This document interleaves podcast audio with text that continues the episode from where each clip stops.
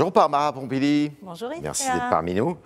Alors, euh, donc le, le- le thème de la matinée, c'était effectivement euh, l'écologie euh, dans les entreprises. Est-ce que vous estimez que les entreprises en font assez pour justement se convertir à cette nouvelle, je dirais, à ce nouvel état d'esprit, et à ce nouveau comportement? Vous savez, en fait, les entreprises, elles sont un peu à l'image de la société, ni plus ni moins. Dans une société qui est encore aujourd'hui trop carbonée, Ouais. euh, les entreprises euh, sont, euh, ont besoin de revoir euh, leur manière de fonctionner, ont besoin de revoir euh, euh, aussi tout leur process, et euh, c'est quelque chose qui prend un peu de temps. Et donc, le rôle de l'État, c'est euh, de les y encourager, évidemment, mais c'est aussi de leur dire que les investissements, ils doivent venir de l'État, ils doivent aussi venir des entreprises. Euh, L'année dernière, on avait euh, euh, 48 milliards d'euros qui étaient investis d'une manière générale sur la transition écologique. Euh, la part des entreprises, c'était 13 milliards d'euros en France. hein. Ouais. Donc, on voit bien que c'est un peu court. Cet argent que vous dépensez, c'est une une partie de cet argent, c'est euh, vient de, de l'Europe d'ailleurs, euh, c'est 100 milliards d'euros en tout, 40 milliards ou 35 milliards qui viennent de l'Europe. Euh, sur ces 100 milliards, vous en mettez combien sur effectivement cette transition écologique et notamment pour les entreprises Alors, quand je parlais des 48 milliards, c'était hors plan de relance. Ouais. Là, le plan de relance est venu rajouter 100 milliards en général et Ouais. 30 milliards plus particulièrement Oui. sur, euh, la, sur la transition écologique. Ça touche en fait de nombreux secteurs. Donc, on a par exemple prévu euh, 1,2 milliard pour la décarbonation euh, des- du fonctionnement des entreprises. Par exemple, vous, avez, vous êtes euh, euh, un cimentier, euh, vous avez euh, des fours. Euh, on a des fours aujourd'hui euh, qui sont euh, produits, euh, qui, qui travaillent avec de l'énergie euh, thermique. Eh bien, on, les, on les finance pour qu'ils passent à l'électrique. Par exemple, voilà quelque chose de très concret. Mais après, vous avez aussi. Est-ce qu'il y a des sanctions pour ceux qui ne s'y prêteraient pas? Là, l'idée, c'est d'emmener tout le monde. Moi, ce que Vous je, êtes dans l'écologie positive? Je, alors, je déteste ces termes d'écologie positive ou de Bah oui, punitive. mais c'est quand même ça, c'est quand non, même ça ce qui le est, problème. Ce qui est, si ce vous qui est voulez. punitif, ce qui est punitif, euh, c'est euh, les conséquences quand on ne fait rien. Mmh. Euh, les conséquences du changement climatique, on les voit, ben, on les a vues par exemple dans la vallée de la Roya, euh, quand on quand on voit une vallée entière qui euh, a l'impression d'avoir subi un bombardement. fuyez pas ma non, question. c'est ça la, c'est ça la vraie question. ma question. Est-ce qu'il y a des pénalités la, la vraie écologie punitive, c'est aussi les 40 000 morts par an à cause de la pollution. Voilà. Mais ça, c'est facile comme réponse. donc après, si. Après on Mais a Est-ce qu'il y a plusieurs. des sanctions pour les entreprises? On a, euh, il y a des entreprises qui euh, ne respectent pas les règles. Ouais. Elles sont sanctionnées et ça fait aussi partie de ce qui est dans la loi climat résilience. On va, euh, on va aggraver les sanctions quand on ne respecte pas les règles, tout simplement. Des sanctions qui se chiffrent en combien? En plusieurs millions d'euros? Ça dépend, ça dépend, ça dépend. On ne va pas sanctionner de la même manière quelqu'un qui fait un petit rejet de pollution dans, dans la nature et puis quelqu'un qui fait, qui fait une pollution massive qui va durer 10 ans, etc. Et donc, on, on fait évidemment de la proportionnalité comme pour tout. Mais ce qu'on ce qu'on veut aussi, c'est euh, inciter et aider les entreprises. Vous savez, ça marche. Moi, je, moi, je, je vois. Vous allez dans les entreprises, vous, vous allez les voir pour leur dire euh, bah, écoutez, euh, vous n'êtes pas du tout au point. Ah, mais- euh, mais bien vous vous rendez compte de ça? Mais bien évidemment. Mais moi, j'étais par exemple euh, il, y a, euh, il y a quelques jours euh, à Dijon, dans une entreprise justement qui fait du béton et qui a décidé de faire du béton de chanvre. Ouais. On leur a donné, parce qu'il y a des aides dans le plan de relance pour cela aussi, euh, 100 000 euros, parce que c'est une PME TPE. Il ne faut pas oublier qu'il y a les grandes et les petites entreprises. Il y a tout l'outil qui doit, qui doit suivre pour les aider justement à passer de la phase où on essaye à la phase, là, vraiment industrialisation l'éco-responsabilité? C'est on est tous dans le même bateau. Si on n'avance pas ensemble, on, on- on- on- on loupera ensemble et on va, on va le subir. Vous savez, les grandes entreprises, euh, vous avez vu Exxon par exemple, Ouais. ou alors Shell, euh, si elles ne passent pas à la transition écologique, elles vont mourir tout simplement. Et donc, euh, je crois que c'est ça, ça- la plus grosse incitation. C'est pour ça, Barbara Pompili, que vous avez créé l'écocide. Mais l'écocide, je viens de vous en parler euh, tout à l'heure. Euh, la, la question de l'écocide, elle est en deux parties. Il y a euh, les écocides qui sont des crimes Ouais. quand on, quand on, Justement, c'est pas criminalisé. quand on on ne peut pas le faire. Moi, je, ne vois pas euh, aller voir euh, ceux qui détruisent la forêt amazonienne et les faire venir dans un tribunal à Amiens chez moi. J'aimerais beaucoup, mais c'est pas comme ça que ça se passe. Donc, c'est une question internationale et on y travaille en ce moment. Euh, d'ailleurs, on a des ambassadeurs français en ce moment qui travaillent sur la question de la criminalisation des atteintes à l'environnement. Après, au niveau français, au niveau national, on a là mis dans le texte donc l'écocide, mais qui est qui n'est pas un crime, qui est un délit, et qui est simplement l'aggravation pour ceux qui sont euh, vraiment mais des, mauvais élèves. On est sur euh, des entreprises qui auront euh, fait l'objet déjà de mise en demeure. Quels sont les, secteurs qui sont les moins, les moins bons élèves justement de ce que vous voulez faire?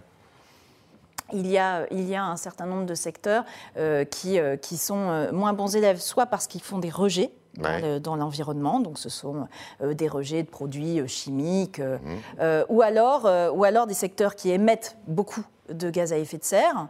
Et donc cela, il faut les aider à réduire.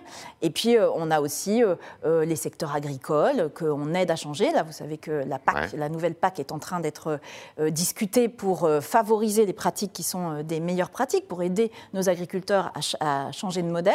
C'est un énorme sujet. On est sur 20% de nos émissions de gaz à effet de serre. Est-ce que la crise, d'après vous, la crise sanitaire que nous traversons, va favoriser justement cette reconversion de l'économie française vers davantage d'écologie?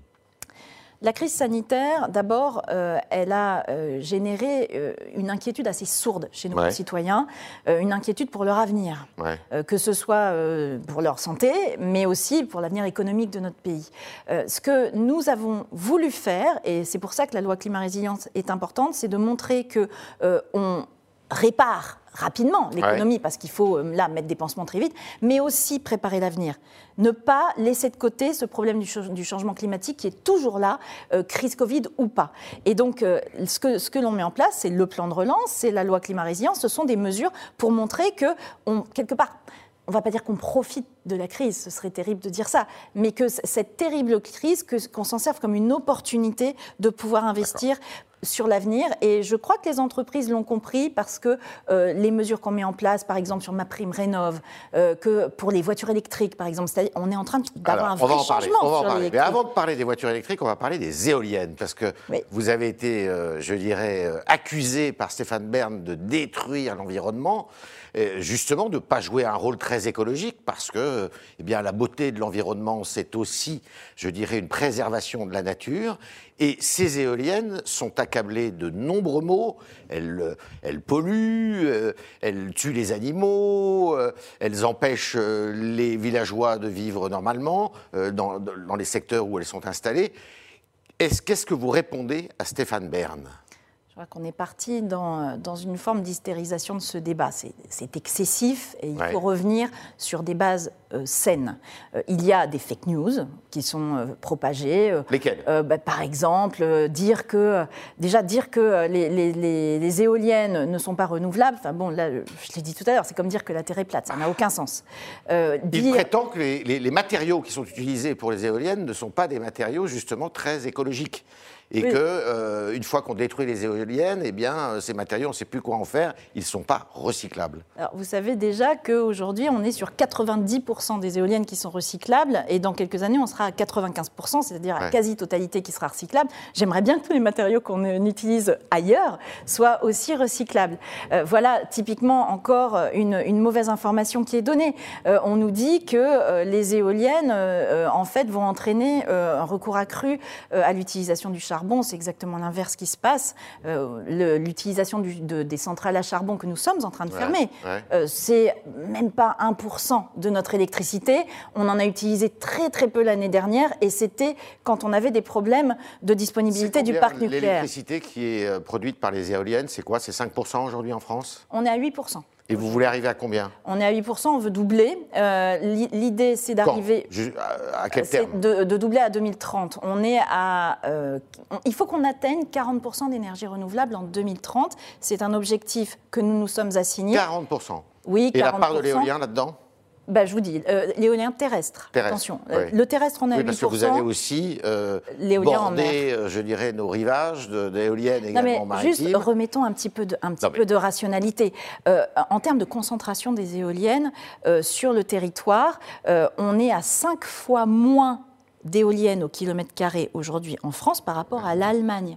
On est à euh, vous- deux fois moins par rapport euh, au Royaume-Uni. Mais dans dix ans, quand on aura atteint nos objectifs, on sera encore à deux fois moins d'éoliennes au kilomètre carré qu'en Allemagne. Donc remettons les choses à leur place. Après, qu'il y ait eu des choses qui étaient mal faites par le passé, qu'il y ait eu certains endroits, moi je suis élue de la Somme, il y a eu certains endroits où euh, on n'a pas consulté suffisamment les gens, euh, où euh, il y a un, un sentiment d'encerclement qui puisse exister. Vous voulez améliorer vrai. le dialogue? Mais bien sûr, il faut remettre tout le monde autour de la table. J'ai envoyé une circulaire au préfet la semaine dernière pour leur dire qu'il fallait qu'ils fassent une cartographie de là où on pouvait en mettre, c'est-à-dire là où il y a du vent, là où il n'y a pas de problèmes justement patrimoniaux, euh, là où il n'y a pas de problème de biodiversité aussi, puisqu'il peut y avoir des atteintes à la biodiversité par les éoliennes. Et mon travail à moi, c'est de faire en sorte euh, de, de Tout faire qu'il y en ait le moins Tout possible. ça d'ici à 2035, puisqu'à 2035, normalement, la France, sa capacité nucléaire à produire de l'énergie doit être ramenée à 50%. C'est ça, On est c'est la programmation que nous avons. oui. On va le tenir, ce- cet agenda? Mais il faut qu'on le tienne. Il faut qu'on le tienne parce que euh, d'abord, euh, il ne faut pas qu'on dépende d'une seule source d'énergie. Ne jamais mettre tous ses œufs dans le même panier. Je crois que les chefs d'entreprise qui écoutent ici savent très bien ce que ça veut dire. Euh, ensuite, on a un développement de filières aussi à mettre en place. Moi, je ne veux pas que les filières des renouvelables soient des filières qui soient très développées à l'étranger et que nous, on n'ait rien. Sur l'éolien en mer, on est en train de, on a une usine au Havre, on a une usine à Brest, on est en train de créer de l'emploi. On a 5000 mâts européens d'éoliennes en mer, on en a zéro en France. On ne peut pas continuer d'être à la traîne quand on voit en plus les projections qui sont faites par l'Agence euh, internationale de l'énergie. Deuxième sujet de crispation, c'est la voiture électrique. Donc la voiture électrique, vous avez aussi donné des objectifs. Mhm. Euh, plus de voitures électriques dans les centres-villes euh, d'ici à 2035 aussi. Ça, c'est l'Europe qui le demande, alors que c'était plus de voitures 2040. Euh, plus de voitures euh, thermiques, pardon, à moteur thermique d'ici à 2040 en, en France. En, en vente, en fait, c'est les ventes. C'est les ventes. Ça a été ramené à 2035 par l'Europe.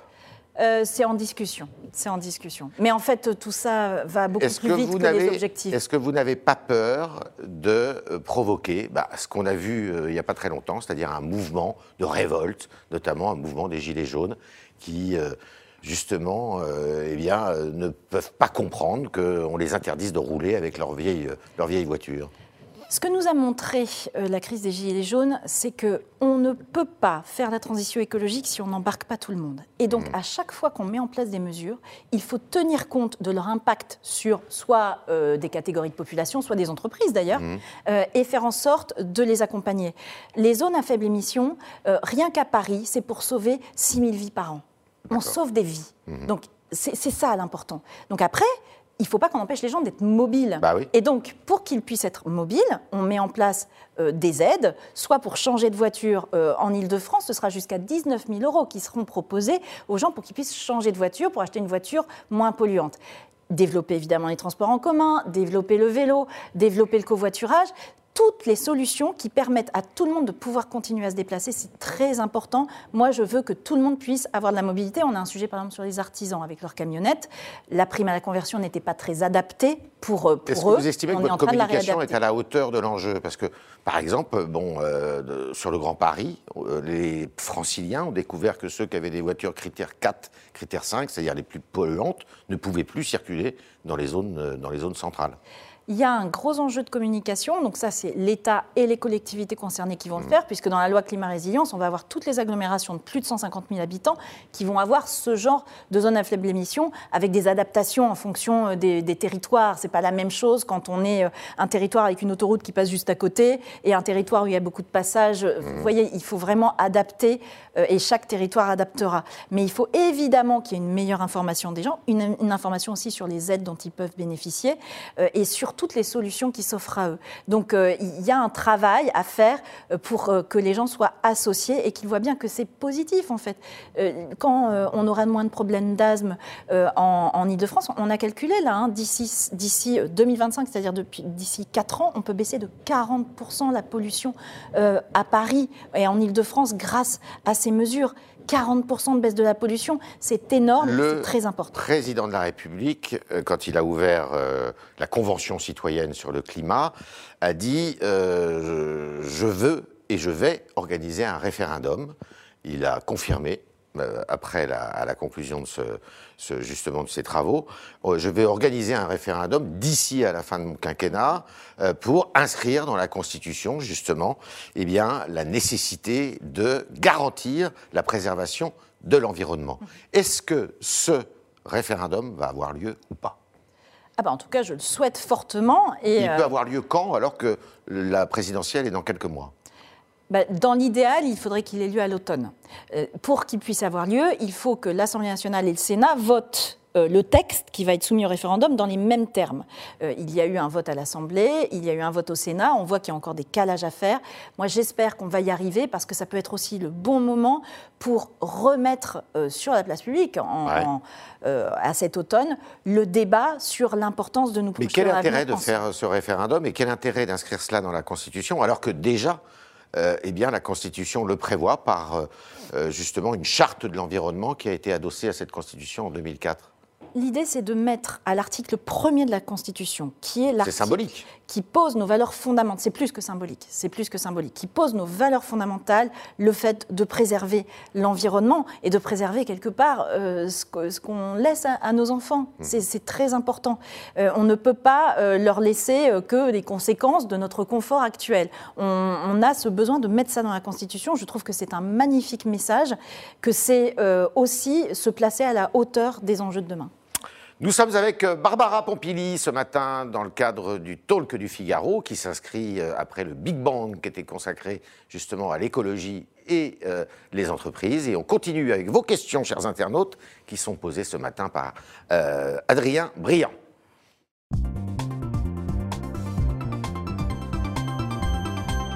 Bonjour Adrien. Bonjour Yves, bonjour Barbara Pompili. Bonjour. Euh, on commence avec une question de Félicia sur Twitter. La ministre euh, prétend que les éoliennes produisent 75% du temps, or les études sérieuses donnent 22,8%. Euh, quelle étude Madame Pompili utilise-t-elle pour avancer ce chiffre? Alors il y a aussi là-dessus, il faut être précis, il y a la différence entre la production par rapport à la capacité installée et le temps qui est utilisé. Et donc là, c'est sur le temps, on est sur 75% du temps. Euh, et euh, les 75% du temps, c'est important de dire qu'on a des éoliennes qui fonctionnent très régulièrement, beaucoup plus régulièrement que ce que certains peuvent croire, et puis que ce n'est pas la seule source d'énergie renouvelable toute personne qui va vous dire qu'on ne doit utiliser qu'une seule source d'énergie pour euh, fabriquer son électricité, ça n'est pas sérieux. Il y a le solaire Les il y a le solaire, Est-ce il y a que le l'éolien des- offshore, il que y a l'hydraulique. Est-ce que le problème des panneaux solaires qui étaient importés de Chine est réglé? Euh, ça commence, mais c'est ce que je vous disais tout à l'heure. On a sous-investi dans les énergies renouvelables pendant des années. La et du qui? coup, je pense que... euh, Vous avez appartenu à il- des précédents il y a- gouvernements. Il y, a des, il y a des responsabilités partagées. Je crois qu'on a trop voulu tout mettre sur le nucléaire. Le nucléaire, il va en rester encore très longtemps, quels que soient les choix qui sont faits. Euh, on en a jusqu'à au moins euh, 2045-2050 avec du nucléaire. Donc euh, arrêtons de poser des faux débats aussi. Certains m'ont dit, mais comment vous allez faire des véhicules électriques en arrêtant, on me l'a dit hier, hein, euh, en sortant du nucléaire maintenant. Mais personne ne va sortir du nucléaire maintenant. On baisse la part du nucléaire à 50% en 2035. Et ensuite, il va falloir choisir. Est-ce qu'on continue ou est-ce qu'on arrête progressivement? Ça, ça fait partie des débats politiques qui vont avoir lieu. Mais ne mélangeons pas tout, essayons de rester sur des faits. Adrien. On a une question euh, vélo de Nénuphar75 euh, sur le programme Génération Vélo. Euh, 21 millions d'euros pour apprendre à 800 000 enfants euh, à faire du vélo d'ici 2024. Les parents ne peuvent-ils pas s'en occuper? Euh, quand euh, on apprenait à faire du vélo euh, quand on était petit, c'était pour du vélo, de, on va dire, de loisir. C'était de temps en temps pour aller à l'école. Là, on n'apprend pas aux enfants à faire du vélo.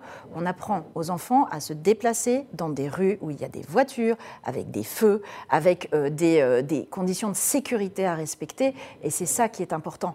Ce qu'on veut, c'est que le vélo devienne un moyen de transport comme les autres, et donc que tout le monde puisse apprendre à le faire de manière sécurisée. Vous savez, il y a un permis de conduire. Le permis de conduire, c'est pas juste pour apprendre à conduire une voiture.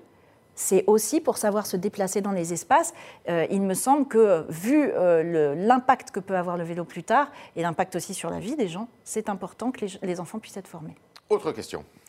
Euh, question très simple de Spitan euh, sur Facebook. Selon vous, l'écologie doit-elle être de gauche obligatoirement? Euh, je crois que l'écologie euh, doit être euh, surtout comprise comme là pour faire avancer la société et pour aller mieux. Moi, je, je crois que l'écologie politique aujourd'hui en France est incarnée par un parti, alors que énormément d'écologistes, dont je fais partie, oui, mais je, l'ai quitté parce que justement, euh, il était dans une stratégie qui était une stratégie euh, très euh, revancharde, revendicative. moi, je crois à une écologie. Je crois à une écologie de responsabilité. Moi, je me sens de gauche, mais quand je vois, par exemple, les Verts allemands, je crois que si j'étais, si je vivais en Allemagne, je serais Grünen. Ce sont les Verts allemands. Pourquoi? Parce que les Verts allemands, ils sont dans une stratégie d'être aux responsabilités, de se confronter à la réalité et euh, d'exercer euh, cette difficulté du pouvoir. Euh, et donc, en travaillant, les, les, Verts allemands, ils travaillent avec tous les partis politiques dans les différents lenders. Je crois que c'est ça qu'il faudrait qu'on réussisse à faire. Et en tout cas, moi, ce que je porte, c'est une écologie politique dans ce sens. Estimez-vous que le président de la République, justement, en a fait suffisamment sur l'écologie? Euh, Est-ce qu'il a tenu sa promesse C'est la question piège pour tout écologiste, parce qu'en tant qu'écologiste, moi, je veux qu'on aille le plus vite possible. Tout le monde maintenant. Oui, mais vous n'êtes pas ministre de l'écologie, vous êtes ministre de la transition écologique. Absolument, absolument, parce que nous vivons une période charnière. nous vivons une période où il faut qu'on mette tous les curseurs dans le bon sens pour avancer dans la bonne direction. Après, il faut toujours manager ça avec la question de l'urgence. On voit que le réchauffement climatique est là, qu'il a déjà des impacts sur notre vie, sur nos agriculteurs, sur nos entreprises, sur les particuliers qui voient leur maison qui se lézarde. Hein. ça, c'est du concret hein, à, cause, des sécheresses. Euh, on a euh, tout un, système productif à changer. Donc moi, mon, problème, c'est plutôt le rythme. Je pense qu'il faut qu'on aille le plus vite possible. Mais je vous disais, par exemple, sur les électrique tout à l'heure, on est en train de, voir s'il faut qu'on interdise la vente à 2040 ou 2035, mais les voitures électriques, ça a été multiplié par trois l'année dernière, les ventes, ça va très vite, et je crois qu'il faut plus qu'on s'adapte à cette vitesse d'adaptation plutôt que, plutôt que s'écharper sur des dates.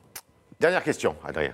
Oui, alors sur le, au-delà de votre positionnement, nous, on a eu beaucoup de, questions d'internautes sur vos rapports personnels avec les, élus ELV et ils voulaient aussi euh, avoir votre avis sur les, polémiques euh, récentes les concernant. Je crois que euh, quand les élus sont confrontés aux réalités, en général, ils, essayent d'être pragmatiques. Et moi, je veux travailler avec tous ceux qui travaillent pour la transition écologique. Donc, qu'ils soient élus verts ou qu'ils soient élus autres, d'ailleurs, on a plein d'autres élus qui font des très belles choses sur l'écologie dans leur collectivité. moi, je travaille avec tout le monde, j'ai des relations cordiales avec tout le monde. Et vous savez, quand on parle de fond, quand on parle de réforme, on sort des petites polémiques politiciennes qui ne m'intéressent pas. Moi, ce que je veux, c'est qu'on change le monde. On a déjà beaucoup à faire. Merci Barbara Pompili, merci euh, d'être euh, venue au talk ce matin pour nous parler de vos dossiers, notamment de, aussi de l'écologie dans les entreprises. Merci d'avoir répondu à toutes nos questions. Questions des internautes qui étaient posées ce matin par Adrien Briand euh, pour le talk du Figaro. Et puis évidemment, à demain si vous le voulez bien.